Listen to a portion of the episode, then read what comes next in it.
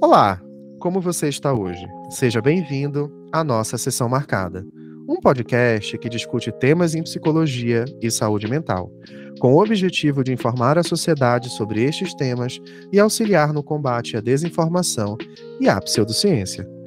Meu nome é Rafael Mendes e meu colega nesta entrevista é o João Estevão. Ambos somos psicólogos e idealizadores deste projeto. E hoje o nosso tema é fitoterapia e homeopatia. Uma gota de dipirona no oceano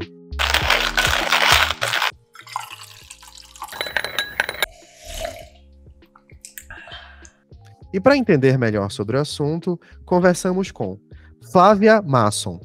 É farmacêutica, formada pela Universidade de Brasília e especialista em influência digital, conteúdo e estratégia pela PUC do Rio Grande do Sul. Trabalhou como divulgadora científica com ênfase em redes sociais no Laboratório de Farmacognosia e Programa de Pós-Graduação em Ciências Médicas da Universidade de Brasília. Atualmente, trabalha como divulgadora científica independente e criadora de conteúdo em saúde através do projeto Flavonoide nas redes sociais.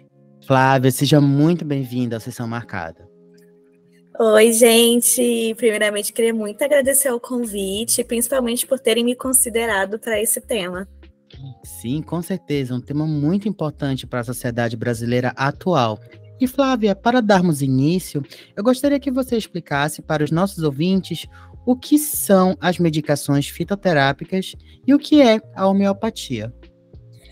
Beleza. Então, para a gente entender realmente, eu vou precisar já um, trazer um pouco da história aqui. Então, a gente vai ter que voltar uns bons anos atrás, antes de Cristo, e ir lá para a Grécia, porque a gente precisa falar sobre o Hipócrates. Vocês conhecem ele? Já ouviram falar? Com certeza. Que ele é considerado o pai da medicina, né? E assim, ele realmente foi uma figura importante, principalmente nessa questão da ética médica.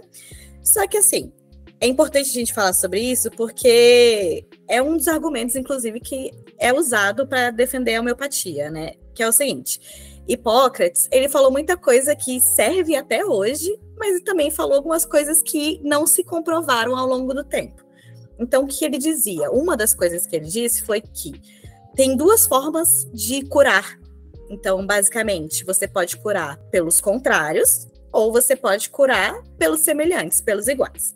Então, hoje, se você entra numa drogaria, 99% dos medicamentos lá dentro vão usar o princípio da cura pelos contrários. O que seria isso? É, tô com febre, Flávia. Então, eu vou te dar um medicamento, vou te dar uma substância que vai diminuir a temperatura. Ou estou com dor de cabeça porque as minhas veias dilataram e aí isso causou uma pressão na minha cabeça. Ok, vou te passar uma substância que vai diminuir o calibre dessas veias, que vai fazer uma vasoconstrição, e aí você vai ficar sem dor de cabeça. É muito intuitivo, né? Assim, quando você pensa em cura, é meio que isso que vem na sua cabeça. Então, 99% do que a gente tem hoje numa drogaria é pelo princípio da cura pelos contrários que é o que a gente chama de alopatia, né? Do outro lado, existe o princípio da cura pelos semelhantes. Então, em segundo Hipócrates, se eu administro em você uma substância que, numa dose normal, uma dose comum, vai te causar o mesmo sintoma, isso faz com que o seu corpo reaja e acabe com o sintoma. Quando você ouve isso, parece meio confuso. E é. Sinceramente, é mesmo. Mas lá naquela época, a Pockets colocava como uh, uma forma de cura. Beleza. Quando você entra, então, numa drogaria, você tem essa caixinha que entram todos os medicamentos da cura pelos contrários. Por que, que eu falo que 99% é é, alopatia, é a cura pelos contrários. Porque a gente tem medicamentos homeopáticos, que é a cura pelo semelhante, a cura pelos iguais, que também vende na drogaria, mas são poucos que vendem. Normalmente a gente precisa de uma farmácia de manipulação, né, para conseguir adquirir esse tipo de medicamento. Então a gente tem duas caixinhas: a cura pelos contrários, que é a alopatia, que é a nossa medicina convencional, e a gente tem a caixinha da cura pelo semelhante, que é a homeopatia. Aí depois a gente vai comentar mais para frente, mas a homeopatia tem vários detalhes, né, do que faz realmente um medicamento ser homeopático. Mas basicamente existem esses dois princípios, essas duas caixinhas. Agora pensa você de novo lá na drogaria.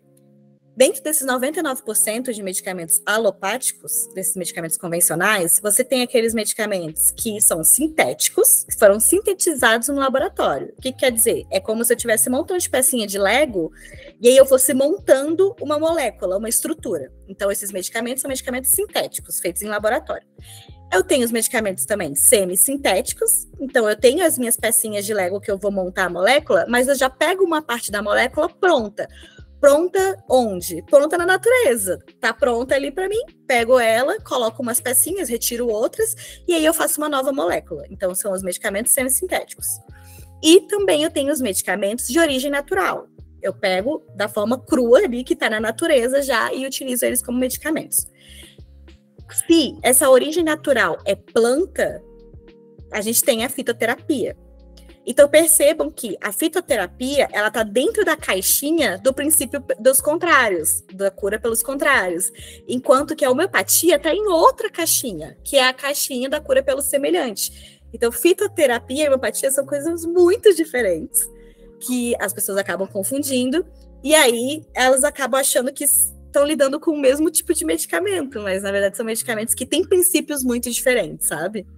Então, Flávia, muito interessante essa sua explicação, mas eu ainda fiquei curioso para saber um pouco mais sobre a história da homeopatia, de onde vem, qual é a origem, e principalmente é, ficaria muito agradecido se você me desse um exemplo prático da homeopatia e a fitoterapia.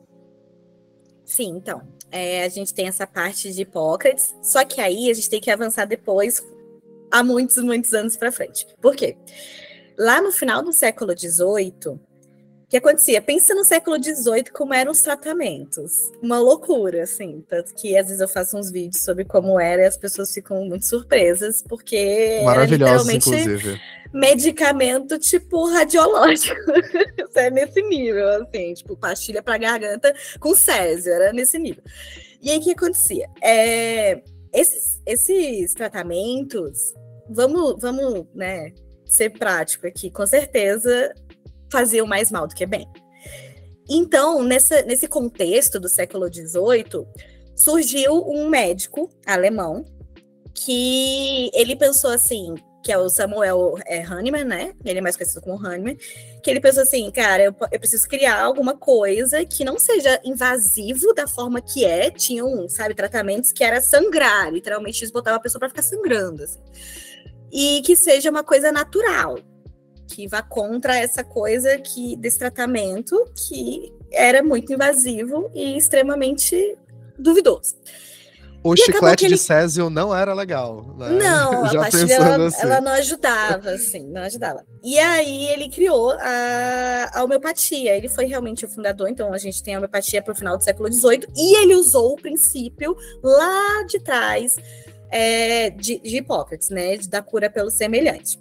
Só que aí a homeopatia em si, quando a gente fala dela, ela tem muitos detalhes, assim, ela é uma coisa. Se você pegar como eu faço um medicamento fitoterápico, como eu faço um medicamento homeopático, são coisas extremamente diferentes.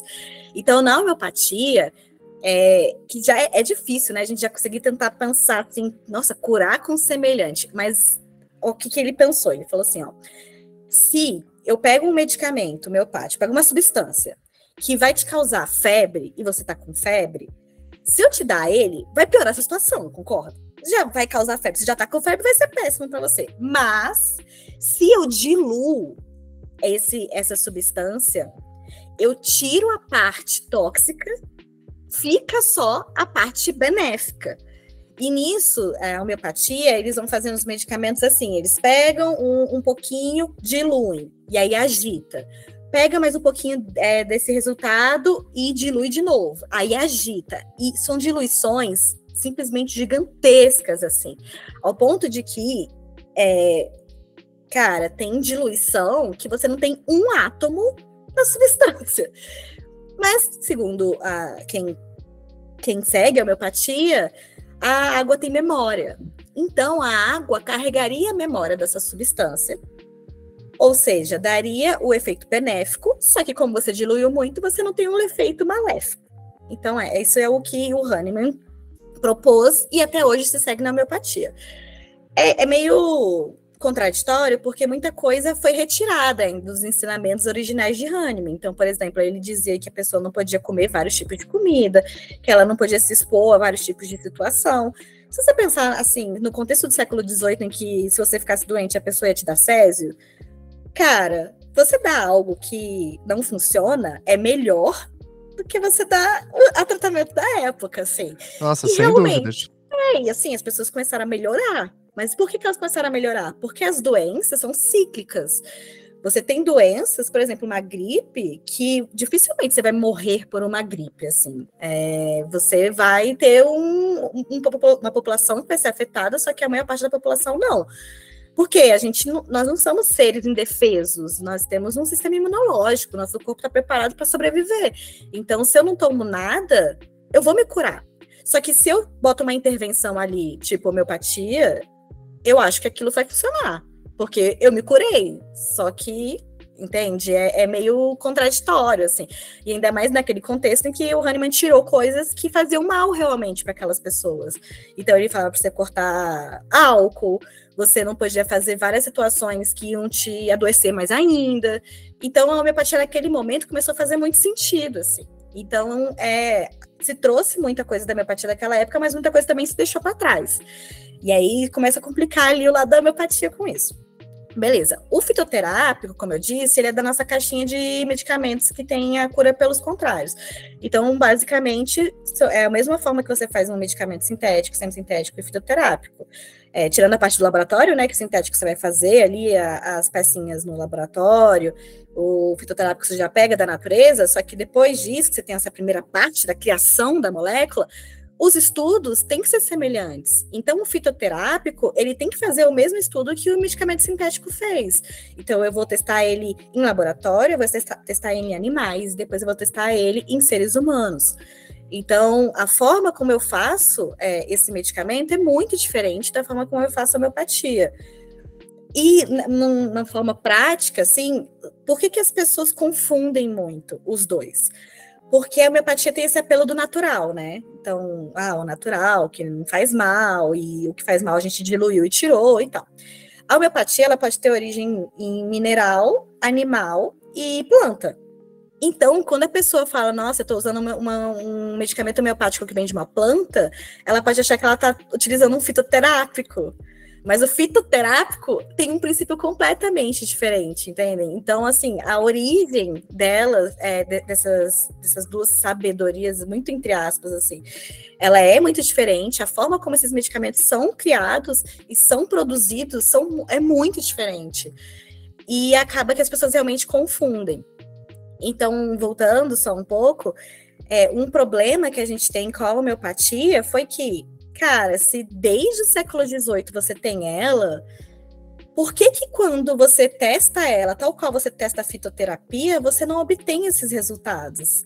É, não é que a homeopatia não tem estudo, ela tem muito estudo. O ponto é que os estudos que dizem que ela traz um benefício são falhos, eles têm metodologias falhas.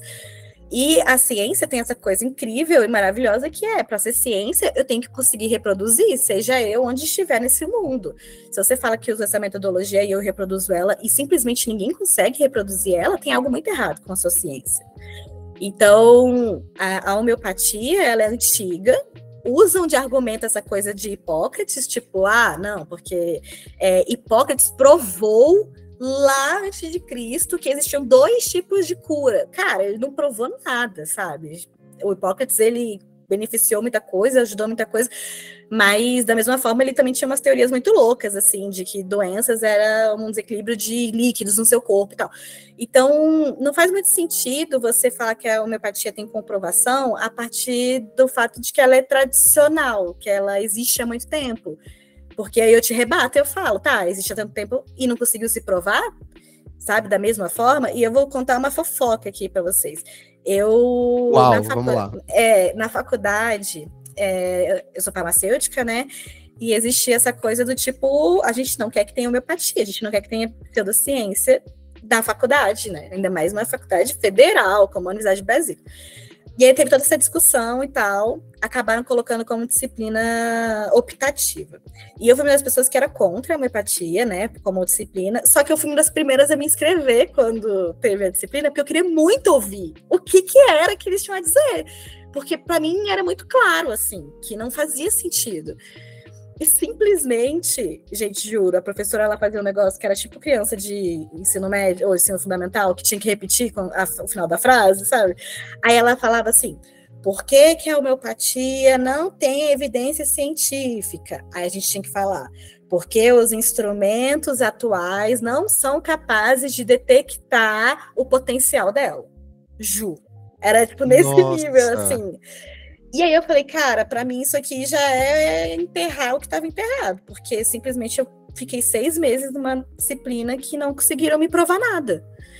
E Aí Era na, a base do convencimento, né? Era, e tipo assim, é, usava esses argumentos de que é antigo, mas beleza, se é antigo não quer dizer nada. É, se um cara que é o pai da medicina falou que funcionava, não quer dizer nada, tá ligado? Você tem que. Você tem hoje toda uma metodologia que simplesmente se a homeopatia segue não funciona. Ah, Flávia, mas tem artigo. Tem. Você pega. É, artigos extremamente mal feitos, com metodologias falhas. Ah, Flávia, mas tem. É, tem não sei se já explicaram em outros episódios, né? Quando a gente fala de evidência científica, tem a pirâmide de evidência, então tem nessa pirâmide, o que está na base são coisas com uma menor evidência científica, a gente diz são coisas que têm dados menos robustos, que são menos confiáveis, e quando você vai lá para o topo da pirâmide, o que está lá em cima é mais confiável, é mais robusto. E aí, se eu pego lá no topo, que são, que está lá no topo, chama um estudo de meta-análise, né? Se eu pego esses estudos de meta-análise, que é basicamente eu botar no liquidificador todos os estudos que existem, bem feitos, sobre um assunto, e pegar ali o resultado do todo, é, existe de homeopatia meta-análise. E existe, inclusive, meta-análise de homeopatia falando que homeopatia funciona. Só que se eu sento a minha bunda na cadeira e paro para ler essa meta-análise, eles só selecionaram artigos falando que funciona. Então, se eu boto no liquidificador vários artigos falando que funciona, meu resultado vai ser que funciona. Agora, Completamente pego... enviesado, né?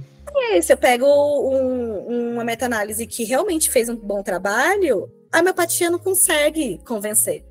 E a gente tem muita essa coisa no Brasil ainda de que a homeopatia é uma questão de opinião, né? É uma questão de fé. Eu acredito, eu não acredito. Só que não é isso. A gente está falando de fatos, assim. Então, existe. Eu passei muito do que vocês perguntaram, porque eu me empolgo muito com esse assunto. Foi perfeito. Não, é que vocês comentaram antes da gente começar a gravar que foi difícil achar pessoas né, que se posicionassem em relação a isso, porque tem essa coisa de achar que é uma questão de opinião, né? E também tem essa coisa do tipo. É, ah, não, mas a homeopatia ela é mais para prevenção, né? Ela é uma coisa mais para coisas básicas. Para mim não faz sentido, sinceramente, você ficar nessa de até ter investimento público, né, em algo que então é só para prevenção, que é só para uma, sabe, quando o bicho pega mesmo, você vai para outro lado da moeda, você vai lá para cura pelos contrários. Então, eu acho muito contraditório, assim, a homeopatia. Eu acho que esse argumento da, da temporalidade, ele cai na, na, na própria, no próprio raciocínio. Se existe há tanto tempo, já tivemos tempo de investigar e tentar encontrar alguma evidência, como você está falando. É. Mas parece algo quase que mágico, né? Sim. A ciência sim. não consegue provar que funciona porque a gente não chegou num conhecimento técnico incrível para conseguir provar o que realmente acontece, essa memória da água e etc e tal. Então a gente fica à mercê de um conhecimento mágico, Sim, é uma ah, coisa bem mágico. Tanto que você pensa, tá, se a água carrega memória, então os animais marinhos estão inseridos ali num coquetel homeopático, porque, sabe, a água que eu bebo, em algum momento é que essa água foi esgoto. Então, tipo, a, essa sim, água então sim. não carrega milhares e milhares de substâncias. Perfeito esse exemplo. Em algum momento, essa água que eu bebo, ela já foi um esgoto. Então é. estaria sobre efeito também. Sim, estou bebendo dessa... fezes, né? Tipo, Sim. tem algo estranho aí. É, Flávia, escutando a sua fala, quando você cita a questão dos estudos, da homeopatia, um termo muito utilizado quando atrelado à homeopatia é a questão do efeito placebo. Uhum. da, da utilização dessas medicações. Você poderia explicar é, um pouco do que seria esse efeito placebo e por que ele é tão atrelado à homeopatia? Sim. É, o que a gente percebe é que pessoas que algumas pessoas que utilizam homeopatia, elas apresentam algum tipo de melhora. Aí você vai falar, nossa, então a homeopatia funciona. Não, calma, é porque existe o placebo.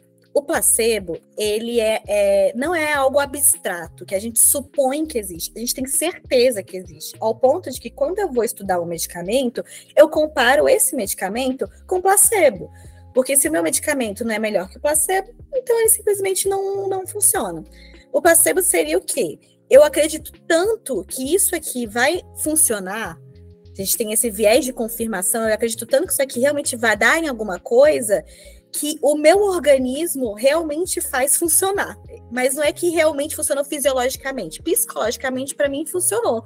Existe alguma evidência, inclusive, de que, por exemplo, se eu tomo uma pílula de farinha, eu tô com pressão alta, e eu acredito muito que é um medicamento que vai abaixar a minha pressão, eu consigo quantificar que a minha pressão abaixou.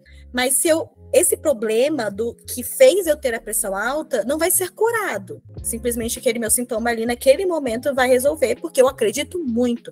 Então é algo que é, eu acho assustador o placebo, assim, eu acho uma coisa muito louca eu, é, infelizmente, a gente não entende muito bem por que em algumas pessoas acontece e outras pessoas não. Porque se a gente pudesse manipular o placebo, a gente ia ser a coisa mais fantástica do mundo. Porque imagina eu poder curar várias coisas só na, na sugestão, né? Só assim, ó, isso aqui vai funcionar para você. E a pessoa realmente se cura. Isso é incrível.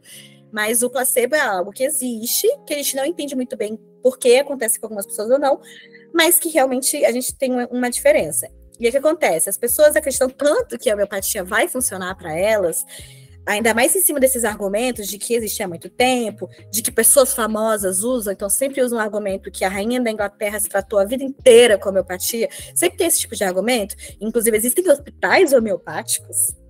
Existem animais que dizem que se curaram por causa da homeopatia, existem crianças. Sim, já vi, já vi estudos sobre galinhas, por exemplo, que é, respondem é, homeopatia, e aí você fica etc. Assim, é, e você fica assim, gente, mas a galinha não, não vai é, pensar, nossa, isso aqui realmente vai me curar. Mas o placebo pode ser transferido, que é muito louco. Então, no momento em que eu tenho um gatinho, esse gatinho tá doente, eu dou um medicamento homeopático, primeiro eu tô dando muita atenção para esse gato, eu realmente estou preocupada com ele. Então, eu vou cuidar mais da alimentação dele, eu vou dar mais atenção para ele. Então, realmente, psicologicamente, vai ter ali uma troca entre eu e um animal. E isso se transfere. O animal e a criança, ela realmente pode ter efeito placebo, mesmo não compreendendo o que ela tá tomando. Então, eu acho placebo uma coisa incrível, assim. E acaba que a homeopatia e muitas pseudociências caem dentro do placebo. Se você compara placebo com homeopatia, é igual. Por isso que a gente sabe que a homeopatia está muito ligada ao placebo. No mínimo, se eu dou um medicamento homeopático para um grupo e um medicamento e um placebo, né, que não é medicamento, é uma pílula de farinha para outro grupo, eu deveria ver maior benefício em quem tomou homeopatia. E a gente não vê, mesmo após todos esses anos.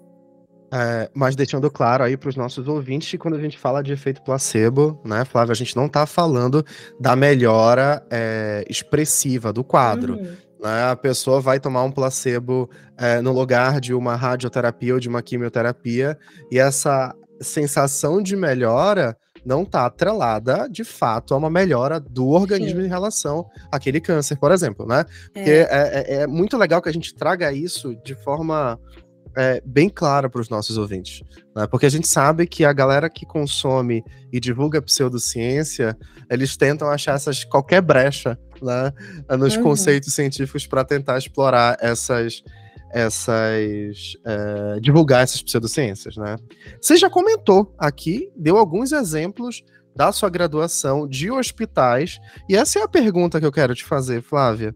A homeopatia no Brasil ela é regulamentada?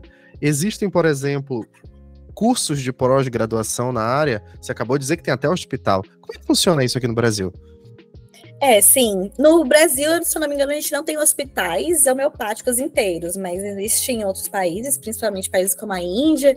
É, inclusive, uma curiosidade é que muitos países retiraram a homeopatia, né? É, não é mais é, algo financiado pelo governo, principalmente países da Europa, mas o que acontece? No Brasil, a homeopatia é reconhecida como uma PIC. PIC são as práticas integrativas e complementares. Então, lá entra é, homeopatia, aí entra um monte de coisa. Recentemente a gente teve a ozonoterapia sendo contemplada, Verdade. e que é mais uma pseudociência. Essas PICs, é, normalmente a gente popularmente conhece como medicina tradicional, ou medicina alternativa, ou medicina complementar. Só que o problema é que só porque isso está regulamentado, ou seja, existe realmente uma legislação de como fazer um medicamento homeopático e tal, isso está no SUS, não quer dizer, infelizmente, que isso tem eficácia. E é um grande problema, é um grande questionamento que a gente faz. É, eu, inclusive, assim, não só o SUS tem a homeopatia dentro dela, dentro dele, como também tem é, cursos de pós-graduação, conselhos de classe, como o meu da farmácia, o Conselho Federal de Farmácia, ele reconhece a homeopatia, ou de medicina, ou de nutrição.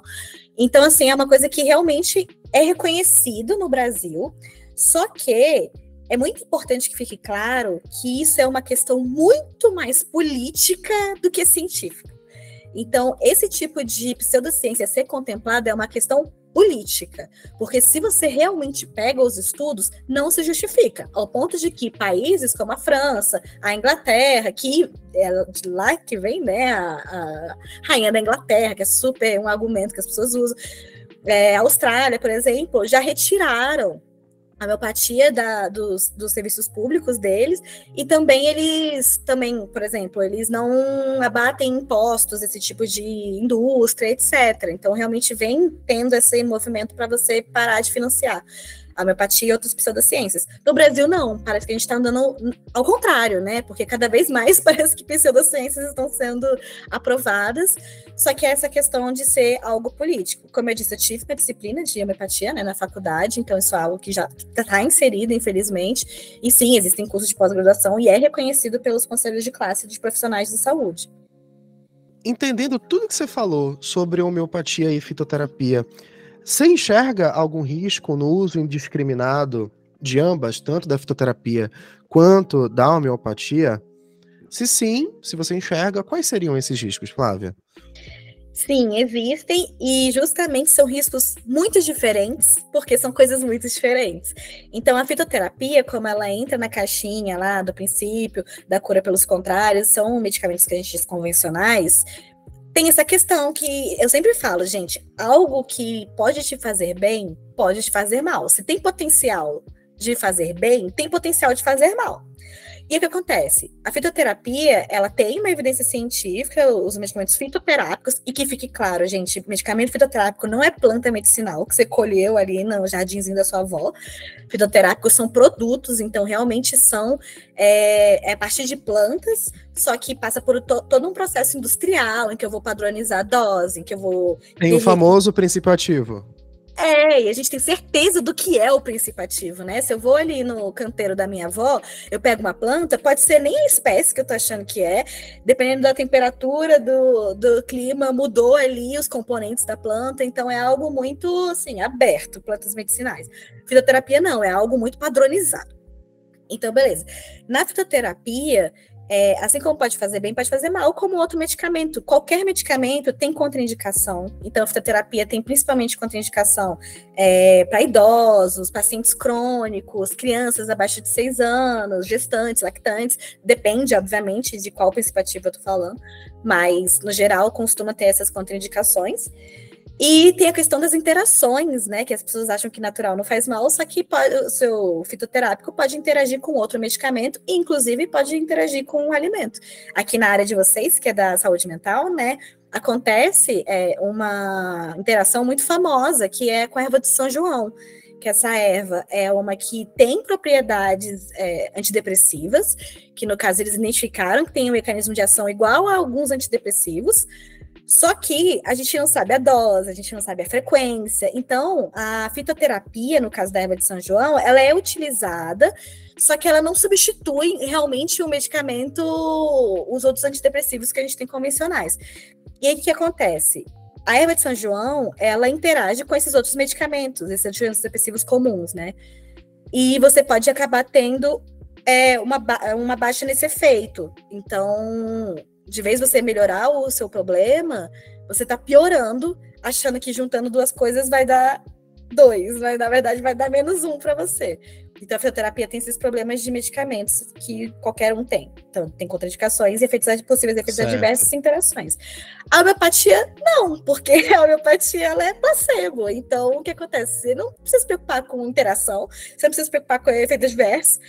E não é porque eu diluí milhões de vezes, é porque realmente aquilo ali é um placebo. No caso, o risco da homeopatia é você ter uma doença, você ter uma questão que seria resolvida se você fosse já para um, fazer um tratamento convencional, só que você prefere fazer a homeopatia, e aí isso pode piorar. Então, se isso piora, é, depois você vai ter que procurar um serviço convencional, e isso vai gerar é, desgaste emocional, para você, para sua família, desgaste financeiro, recursos humanos, etc. E a nível governamental, você tem esse problema, né? Você tem muita gente procurando uma pseudociência e não resolvendo, depois chega mais grave e piora muito o nosso sistema de saúde. Então, são riscos diferentes, até né, na, nessa questão. Realmente, a homeopatia, mais uma vez, se prova como um placebo. É, e eu fico imaginando o risco de uma pessoa agravar um quadro sério de saúde e às vezes chegar para procurar auxílio médico e já não tem muito mais o que se fazer, né? Pois é, e assim, são, a gente, eu, assim, pelo que eu vejo, quando chega num estado muito grave, as pessoas abrem mão dessas pseudociências, elas realmente acabam indo atrás, né, do que era para ter sido desde o início. Entretanto, existem pessoas que vão na linha, assim, vão até o final. E a gente tem casos populares, né, inclusive daquele apresentador, Marcel. Cara, é uma coisa assim que todo mundo avisa, assim, sabe? Fala, olha, isso aqui não vai funcionar, é uma pseudociência, a pessoa, não, eu acredito tal. E aí ela tem um fim trágico, assim. Então, é realmente problemático e muito triste, tanto a nível individual quanto coletivo. Flávia, para quem tem está com curiosidade, faz uso ou está pensando em fazer uso da homeopatia, você teria algum recado para os nossos ouvintes que podem estar se percebendo nessa é, prestes a fazer essas escolhas?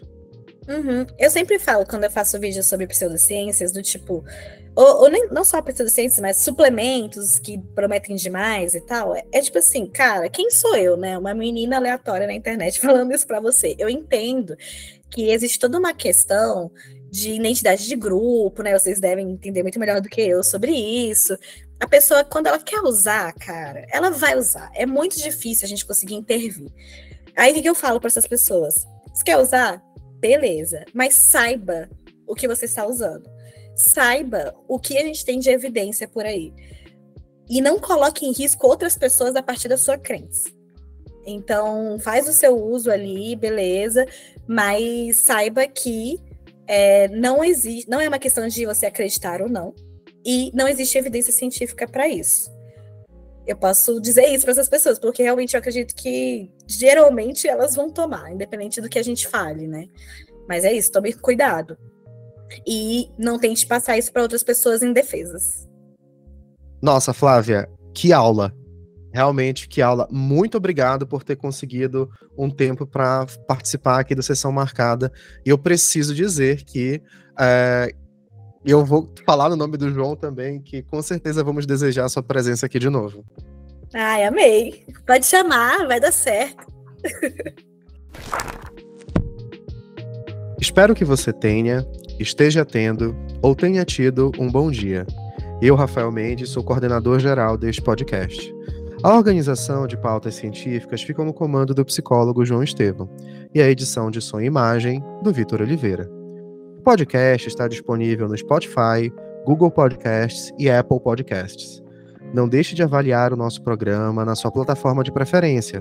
É rapidinho, e essa atitude nos ajuda a levar ciência e informação para um número maior de pessoas.